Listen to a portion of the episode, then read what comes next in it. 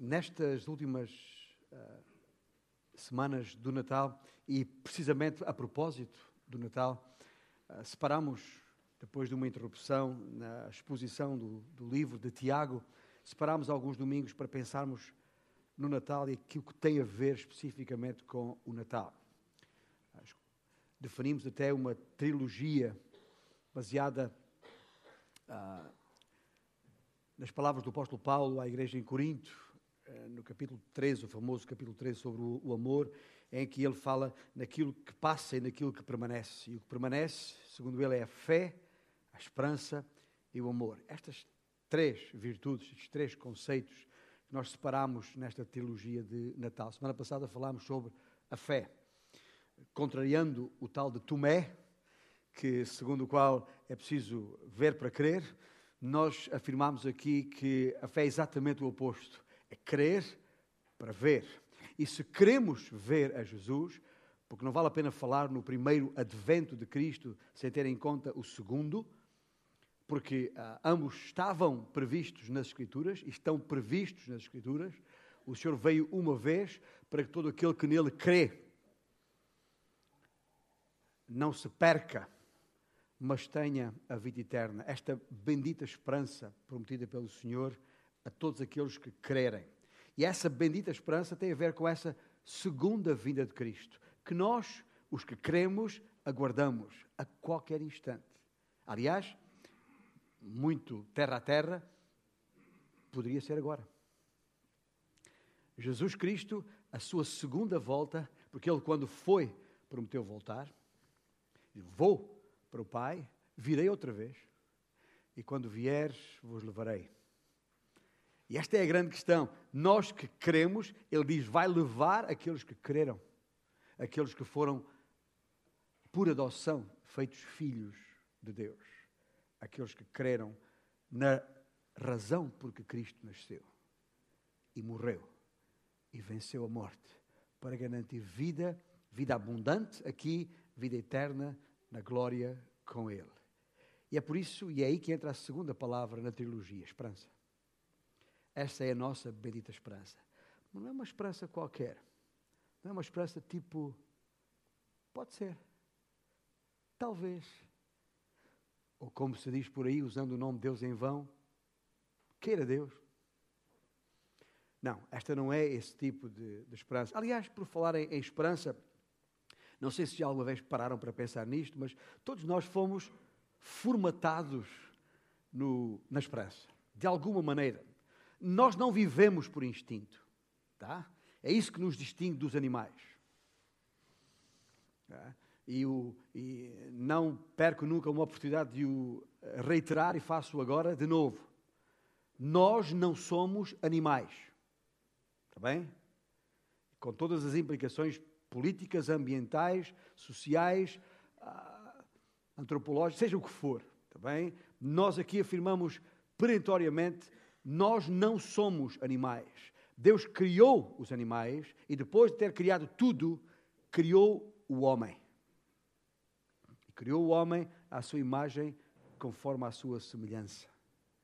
E é isso que nos distingue dos animais, é o facto de termos sido criados à imagem de Deus, conforme a sua semelhança.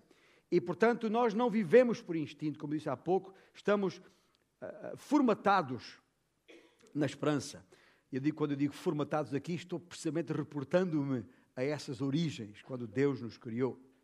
Nesta vida, cada decisão que tomamos, cada escolha que fazemos, cada resposta que damos, a cada situação com que uh, nos deparamos e com cada pessoa com que nos relacionamos, é movida e motivada pela esperança. A própria história uh, da tua vida, da minha vida, é uma história de esperança. Os teus momentos mais felizes são momentos de esperança. Os teus momentos mais tristes têm a ver com uma esperança frustrada, desiludida. Corremos sempre atrás da esperança. A esperança do, do teu coração está sempre associada a alguma coisa. Agora, estou a falar de esperança, mas o que é esperança? Por definição, a esperança é sempre um, um desígnio ou propósito, uma expectativa. Esperas sempre em alguma coisa e esperas que essa coisa te entregue, te dê alguma coisa. Esperança é isso. É sempre um objetivo, algo que se espera alcançar, obter. Temos uma certa tendência para procurar a esperança, e temos que confessar, temos uma certa tendência para procurar a esperança em lugares errados, nas fontes erradas. Procuramos-la onde ela não está, tantas vezes. E por isso não admira que tantas vezes fiquemos desapontados, frustrados e até confusos. Isto porque queremos que coisas onde não há esperança nos deem esperança. Faz sentido, pois não? Deixa eu falar um bocadinho de, de mim. Uh, e se calhar ao falar de mim, estou a falar de qualquer um nesta sala que me ouve esta manhã. Eu sempre procuro uh, a tal esperança, uma das áreas em que procuro, tenho esperança, é, é porque na procura de apoio e encorajamento por parte das pessoas da minha vida. E em particular a minha família. Ah, esperando que eles, minha família, me façam sentir bem comigo próprio. É normal. Espero isso. Depois de cada domingo de manhã aqui, saímos e chegamos a casa à volta para almoçarmos o, o almoço que a minha esposa começou a preparar de manhã cedo. Ah, estamos à volta da mesa e, e, e de alguma maneira eu, eu, eu espero ah, ouvir os meus filhos, a minha mulher, apoiar-me de alguma maneira. Olha, foi bom, ou isto, ou, ou aquilo. Eu sou, sou pai de filhos crescidos. Eu sei que o meu aspecto jovial não denuncia isso, mas é verdade. Também sou pai de filhos crescidos e, e, e sempre que podemos estar juntos, ah, estamos. A mamã sempre com a esperança de que podemos passar o Natal todo, todos juntos, o sonho dela, sempre na esperança de preparar a comida que eles mais gostam, para lhes agradar, sempre com a esperança que eles vão apreciar. E eu sempre na esperança de que a gente consiga passar o tempo, ou ultrapassar o tempo sem discussões. Que é muito difícil, com todos os temperamentos. Quem conhece a minha família, todos temos uma personalidade muito forte. Um, mas, ou seja, tendemos sempre a associar, e é por isso que eu estou a falar nisto, tendemos sempre a associar a esperança ou a nossa esperança às pessoas que nos rodeiam, especialmente aquelas mais próximas de nós. E, regra geral, acabamos por não perceber que a esperança raramente nos traz aquilo que dela esperávamos. Tendo isto pano fundo, eu gostaria que, se tem uma Bíblia na sua mão, se não tem, também poderá dar uma olhada no vizinho ao lado, mas abra lá no Velho Testamento, no livro do profeta Isaías. Isaías tem estado na, em foco nestes últimos dias. Uh, ontem mesmo o processo, quando, uh, quando uh, a sociedade trouxe o, o, o, Natal a tribunal, o processo tinha precisamente a designação de Isaías, processo número Isaías 9.6, e foi assim que nos que falámos. Estamos de volta a Isaías, agora no capítulo 59. Eu queria que fôssemos diretamente para o capítulo 59 nesta razão. E a razão por que escolhi esta passagem, para vos falar de esperança, é porque ela foi escrita num momento especialmente sombrio é uma das páginas mais negras da história de Israel.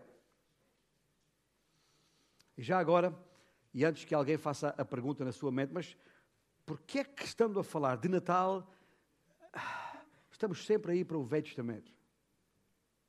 Não tem isso a ver com o Novo? Tem, mas é bom não esquecer que o Novo Testamento é a, a, o cumprimento do que está escrito no Velho. Jesus nasceu segundo as Escrituras.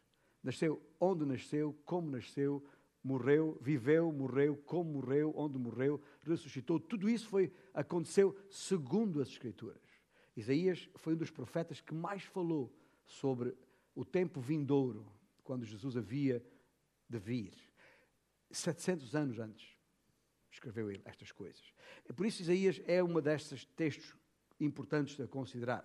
Mas, como dizia eu, quando e antes de entrar nesta, neste texto propriamente dito, deixe fazer uma pergunta, muito direta, está bem? Na sala sou eu e tu, mais ninguém. E a minha pergunta para ti é esta: quando a vida está naquela, naquele ponto duro para ti, quando há dificuldades e confusão à volta, quando tens de lidar com o inesperado e indesejado tantas vezes, e quando a tua história não segue o rumo que esperavas, para onde corres à procura de esperança? Onde vais procurar consolo? Onde vais procurar segurança? Onde vais procurar refúgio? Onde se encontra a tua esperança funcional? Não apenas ideal, mas funcional. Com essas perguntas em mente, ou com essa pergunta uh, multifacetada em mente, uh, concentremos a nossa atenção neste capítulo 59 de Isaías. Os filhos de Israel, só para vos dar o contexto, estavam na altura em que isto foi escrito, estavam cativos na Babilónia. Estavam na fase de retorno. Aliás, quando Isaías escreve estas palavras, já haviam retornado a Jerusalém e depararam-se com uma total confusão e desordem. A cidade não tem muralhas para se defender, não há templo, não há governo central, não há quem faça cumprir a lei, não há liderança de tipo algum, não há justiça, há violência nas ruas, há pobreza generalizada, é o colapso social total. É a miséria generalizada. E é no meio de toda essa escuridão que tem lugar, segundo as palavras do profeta Isaías, uma das mais brilhantes discussões sobre esperança que podemos encontrar nas Escrituras. Porque é nesses momentos tenebrosos da vida que a tua verdadeira esperança se revela. Quando eu digo verdadeira, refiro-me àquela que é tua. Porque para ti essa é a verdadeira. Ah, aquela que tens. Ah, e essa tua esperança verdadeira, das duas, uma. Ou vai corresponder ao que tu esperas dela, ou vai desapontar-te. E neste texto, há aqui eh, pelo menos quatro coisas que, que gostaria que ficassem uh, marcadas, ou pré-entendidas, se quiser, nas, nas vossas mentes. Em primeiro lugar, o que vamos ler, quer pareça, quer não, à primeira vista, é uma história do Natal, em si mesma. Ah, aquela esperança, e se quiséssemos dividir a história em três uh, pontos, em três capítulos, as, fala da esperança criada, da esperança perdida e da esperança restaurada. Está aqui um para os que gostam de de, do púlpito, três pontos que podem ser percebidos neste texto a respeito da, da esperança. A segunda coisa, e esta poderá parecer-vos um pouco estranha no início, só, só a compreenderão depois de considerarmos a, a passagem, é esta. A porta de acesso à esperança é a desesperança. Explicando. Só encontrarás a esperança quando, em desespero, desistires de tentar encontrar a esperança onde não há nada que te dê o que esperas, do que esperas. A porta de entrada na esperança é a desesperança.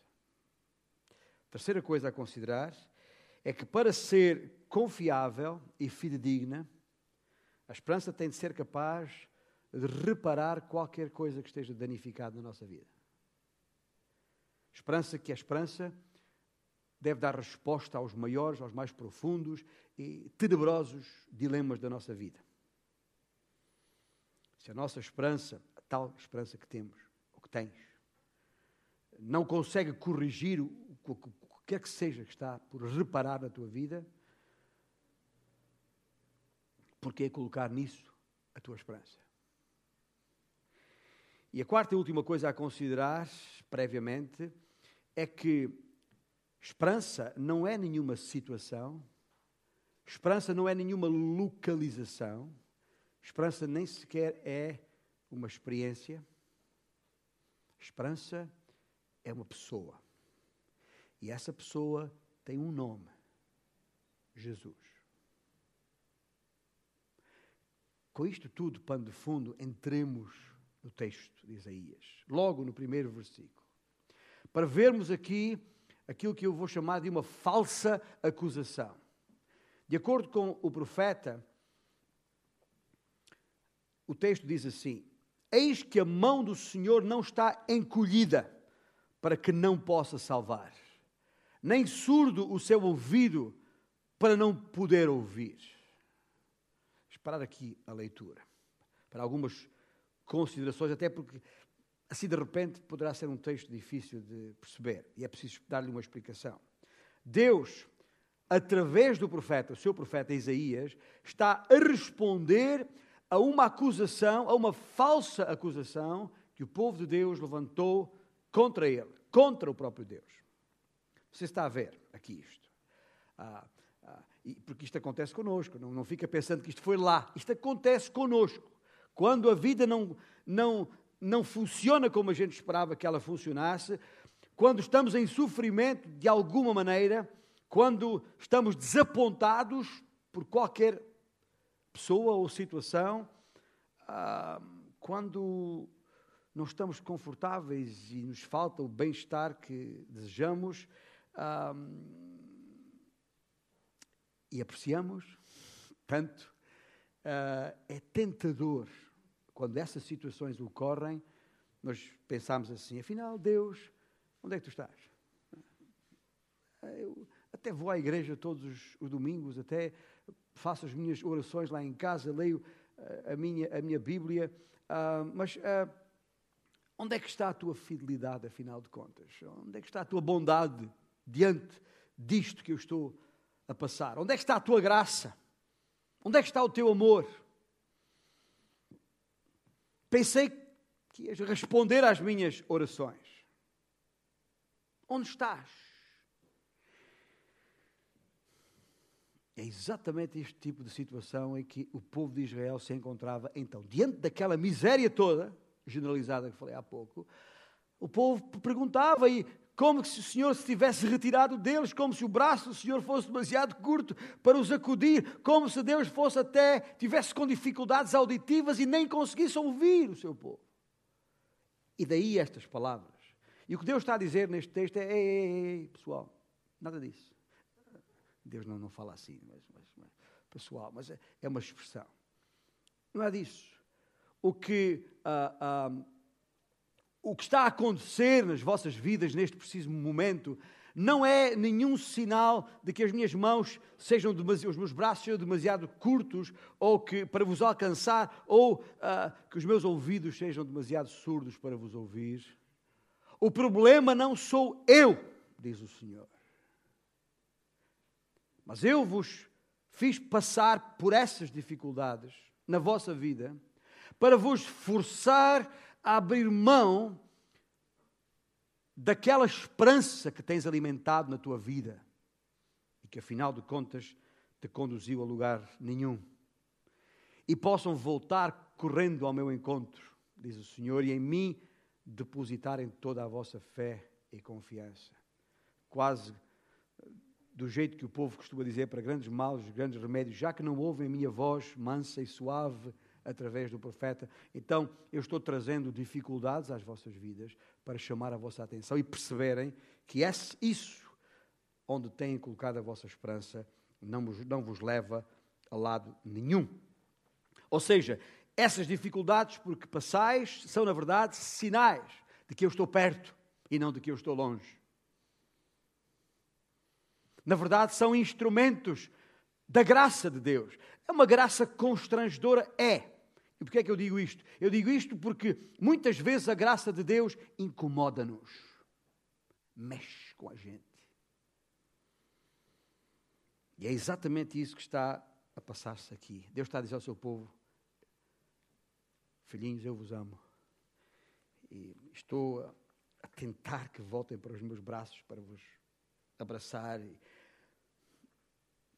e realmente possam experimentar de todas, toda a bênção e, e, e a, a, vida com abundância que eu vos tenho prometido. Portanto, ah, eu vos trouxe a essa dificuldade, não porque não vos ame, não porque não vos ouça, não porque uh, não tenha condições para vos ajudar, ou não possa nem sequer ouça as vossas orações, eu fiz exatamente porque vos amo, exatamente porque estou perto.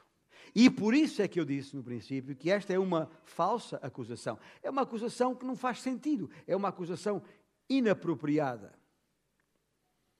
E depois de verificarmos essa falsa acusação aqui, então, continuando a ler, vamos ver qual é a acusação que vale a pena colocar na mesa.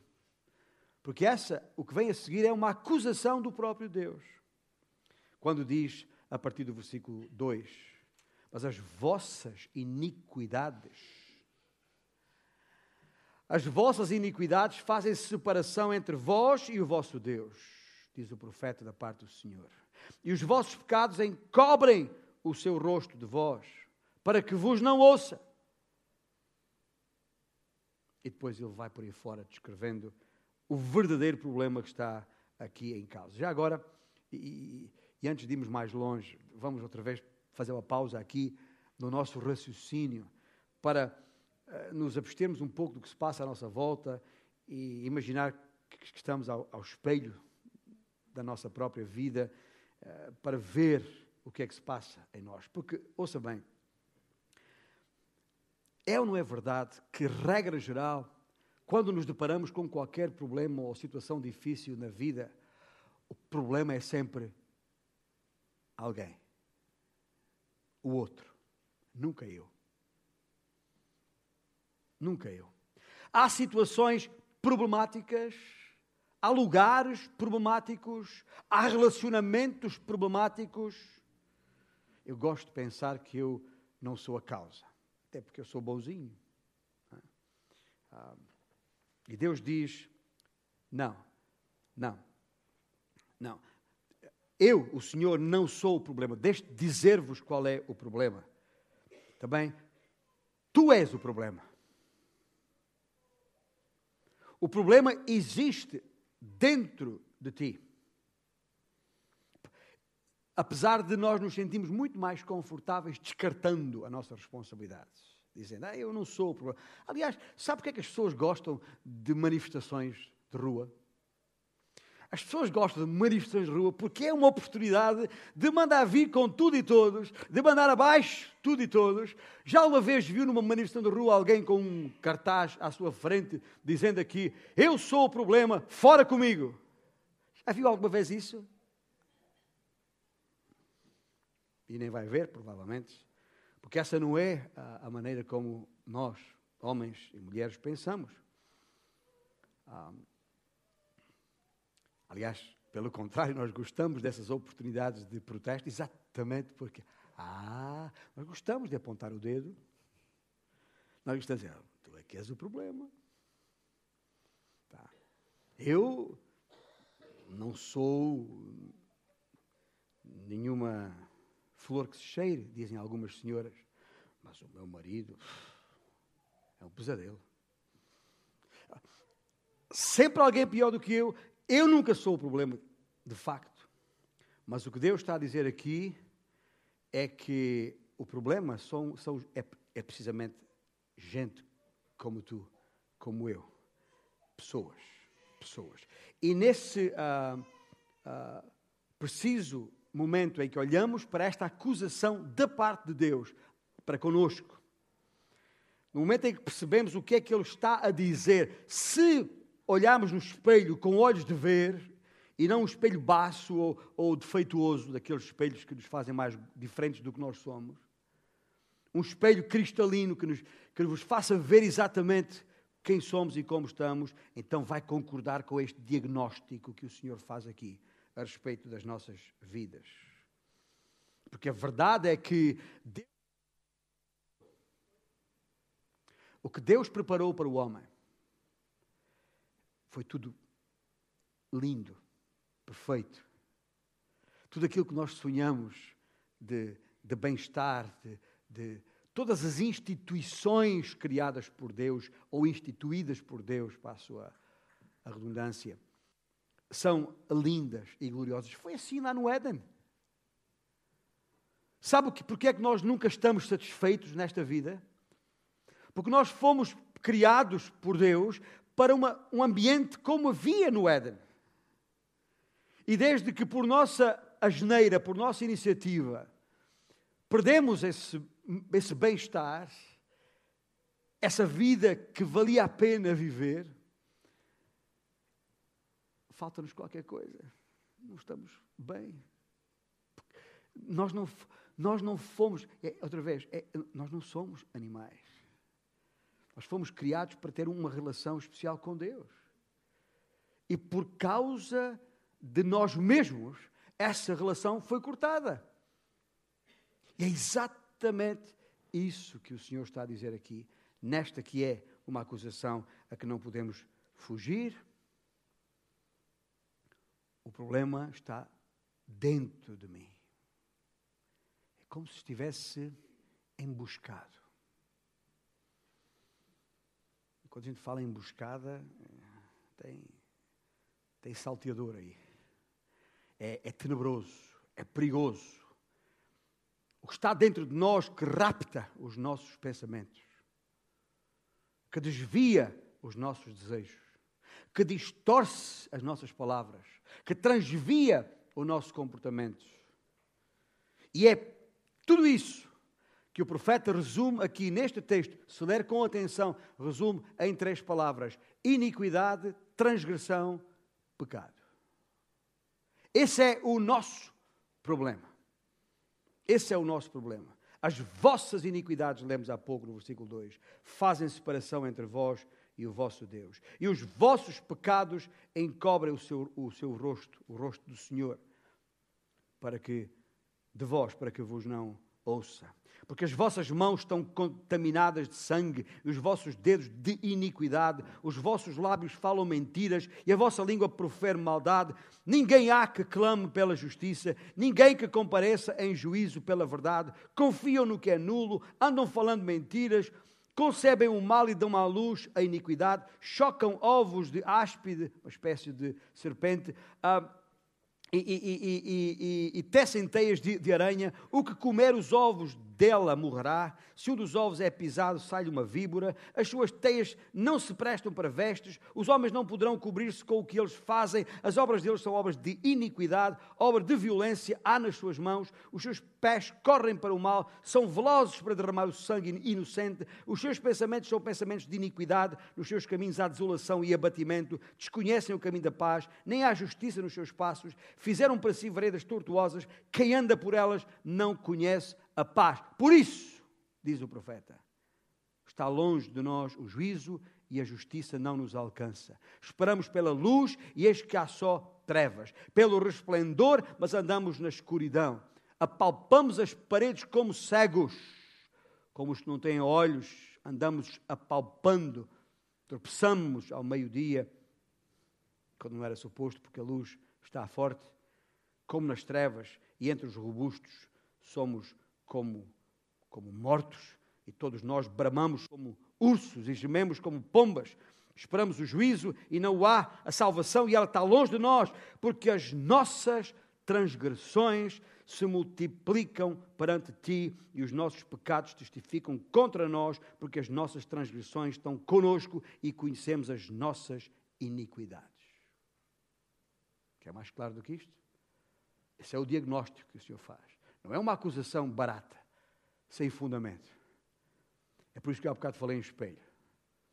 Se calhar leva um bocadinho de tempo para nós que não usamos muitas destas palavras todos os dias, nem são metáforas, nem ilustrações que usamos no nosso cotidiano, mas a língua portuguesa é a nossa língua.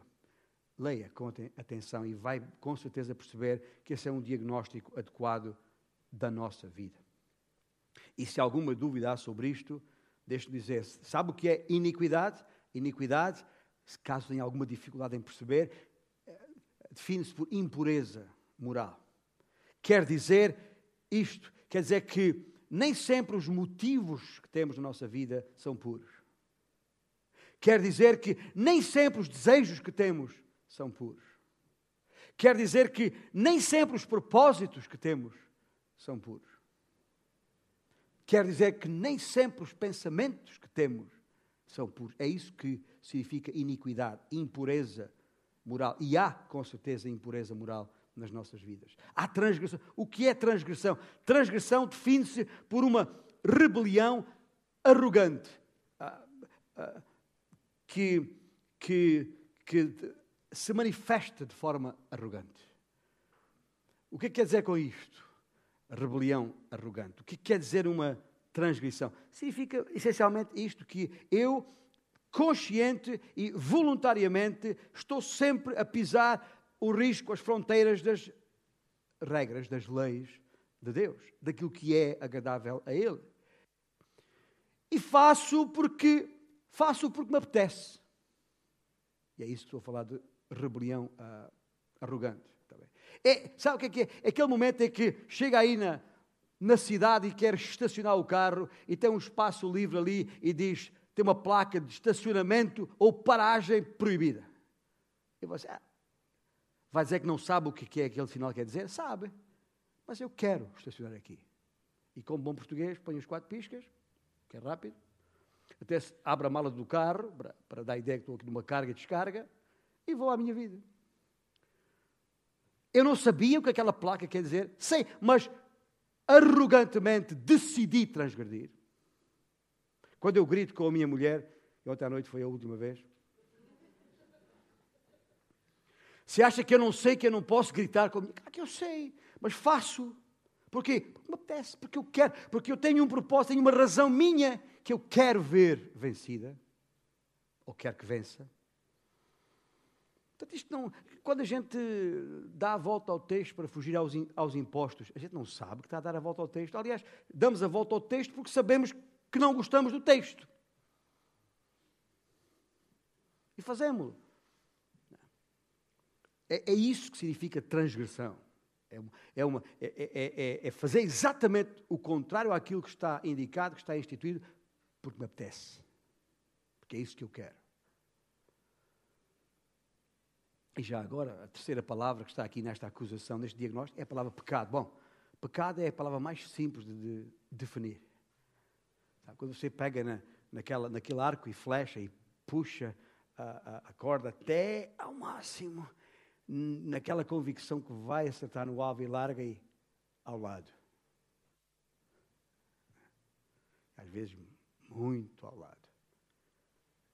É isso que é o pecado. A palavra pecado significa precisamente isso: falhar o alvo vez após vez, após vez, após vez.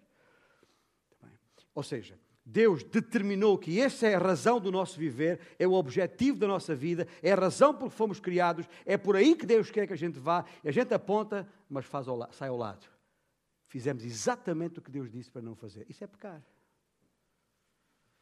E este é o diagnóstico claríssimo que está aqui, inequívoco que está aqui, o problema não são os outros, o problema sou eu. E o problema é, são as minhas transgressões, a minha iniquidade, os meus pecados. E já agora, eu gosto da parte seguinte deste texto que, que nós lemos aqui, porque a, a, a partir precisamente daquele versículo 9 o que vemos aqui depois, deste, depois do Senhor abrir os olhos, depois do Senhor mostrar, fazer este diagnóstico claro de quem nós somos, aqui como que uma. O profeta, como que em nome do povo, faz uma confissão. Ah, ah, por isso, por isso está longe de nós o juízo e a justiça não nos alcança. Esperamos pela luz e só dá trevas. Esperamos por resplendor, mas só dá escuridão. Temos que reconhecê-lo. Damos asa pálpida. Já teve essa experiência de, estar num quarto totalmente escuro e, e, querer chegar à porta? O que é que a gente faz? Encosta-se a uma parede, depois vai pela parede fora até chegar ao ponto de saída, certo?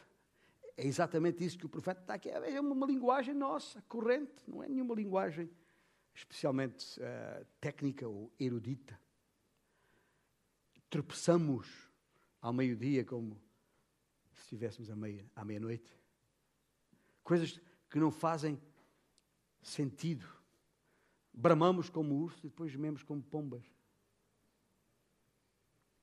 Esperamos o juízo e não há a salvação e ela está longe. Esta descrição que acabamos de ler aqui, de ver aqui, é uma descrição de gente completamente desnorteada, porque era assim que o povo estava naquela altura. É uma descrição de quando nós estamos naquele momento em que perdemos o rumo das coisas. quando estamos totalmente perdidos. Como se, naquele momento em que de repente alguém desligou as luzes e, e, ficámos sem perceber onde é, que, onde é que estávamos e daí as apalpa delas. É exatamente isto que está a acontecer aqui. E diante desta, desta, da compreensão deste diagnóstico das nossas vidas, Deus de nós só espera uma de duas coisas. Ou, ou vamos, aliás, nós só vamos fazer uma de duas coisas.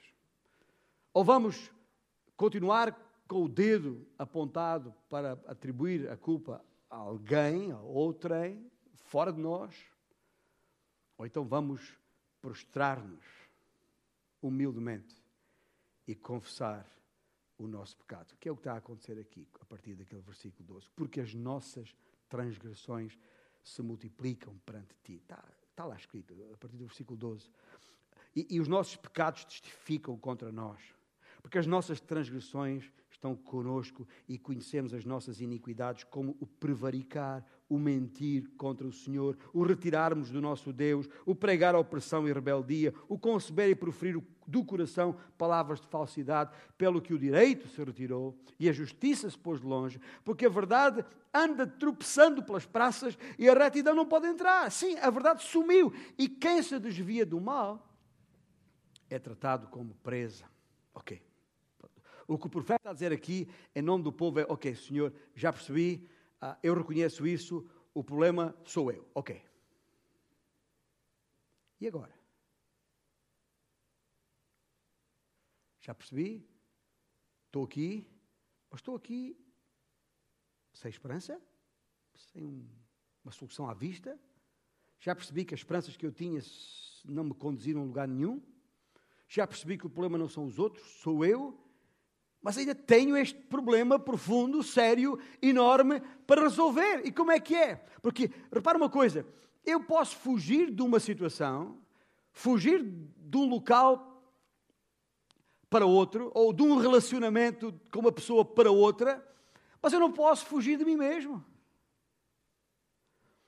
Se fugires de ti mesmo, se tentares fugir de ti mesmo, o mais depressa que puderes, dependendo da tua forma física, ah, ah, ao chegar ao outro lado, quando pensaste que já estavas na outra margem lá longe, sabe o que é que vais verificar? O que é que vais encontrar do lado de lá? Tu mesmo. Tu mesmo. Não dá para fugir de ti, porque no final dessa fuga vais sempre aparecer tu. E aí é o desespero. É nesse ponto que está o desespero. Mas lembra que eu falei no início? Está no ponto certo. Qual é a porta de acesso à esperança? A desesperança. Ninguém vai reconhecer que precisa de Deus até que perceba que sem Ele não tem razão para viver. Ninguém vai olhar para aquela rude cruz.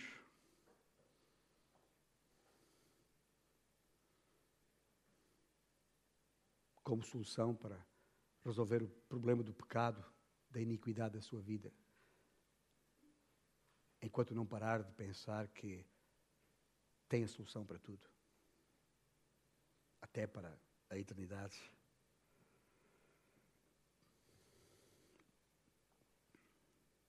É só quando chegar a esse momento de perceber que no plano horizontal e no horizonte não há esperança, é que estarás em condições de encontrar a verdadeira esperança. Ah, não há nada nem criado à tua volta mesmo criado por Deus. Não há ninguém que possas olhar como o teu Messias. Não poderás acrescentar um quarto membro à, à Trindade, porque a Trindade são só três, o Pai, o Filho e o Espírito Santo. Não podes acrescentar o teu ali. Portanto, há que abandonar essa esperança que tinhas, que vinhas mantendo. Tudo isso. Bem? Porque ah, nunca vais encontrar ninguém que te dê vida. Ah, nunca vais ter um emprego que te dê razão para viver, que te faça sentir pleno e confortável. Nunca vais possuir nada pensando que esse algo que uma vez possuído te possa trazer a felicidade que procuras. Nunca vais ter experiência alguma que, da qual te sintas, no final, plenamente realizado. Nenhuma dessas coisas te poderá dar aquilo que precisas. Porque se eu disse que a porta de acesso à esperança é a desesperança, na verdade é aqui que entra o Natal e a razão porque Jesus veio. E a razão porque, e este texto, se outra coisa não comprovasse, comprova isto. Deus, afinal, nunca nos deixou na mão, como se costuma dizer. E nunca abriu mão de nós. E desde o princípio, desde a queda de Adão e Eva, que Ele imediatamente pôs em execução um plano para nos resgatar para nos salvar. E essa é a prova inequívoca do amor de Deus para conosco. Amor é o terceiro elemento dessa trilogia, da qual falaremos na próxima semana. E terminaremos o resto deste capítulo 59 justamente na próxima semana. Porém, e antes, e enquanto os, os músicos voltam aqui à frente para nos ajudarem, eh, numa última, num último cântico, eu queria justamente perceber, ou que lêssemos, exatamente o que acontece aqui. Porque a promessa está no versículo 20. E Deus promete, promete ao seu povo isto: Não vos deixarei sós. Virá o Redentor a Sião. E aos de Jacó que se converterem, diz o Senhor, Ele virá. Ele veio. Isto foi escrito 700 anos antes. E Ele veio. E é isso que estamos a celebrar aqui. É a razão do Natal. Levanta os seus olhos para a cruz, porque enquanto não levantar os seus olhos para a cruz, nunca vai conseguir entender, por muito que olhe, aquele berço rude onde o menino nasceu.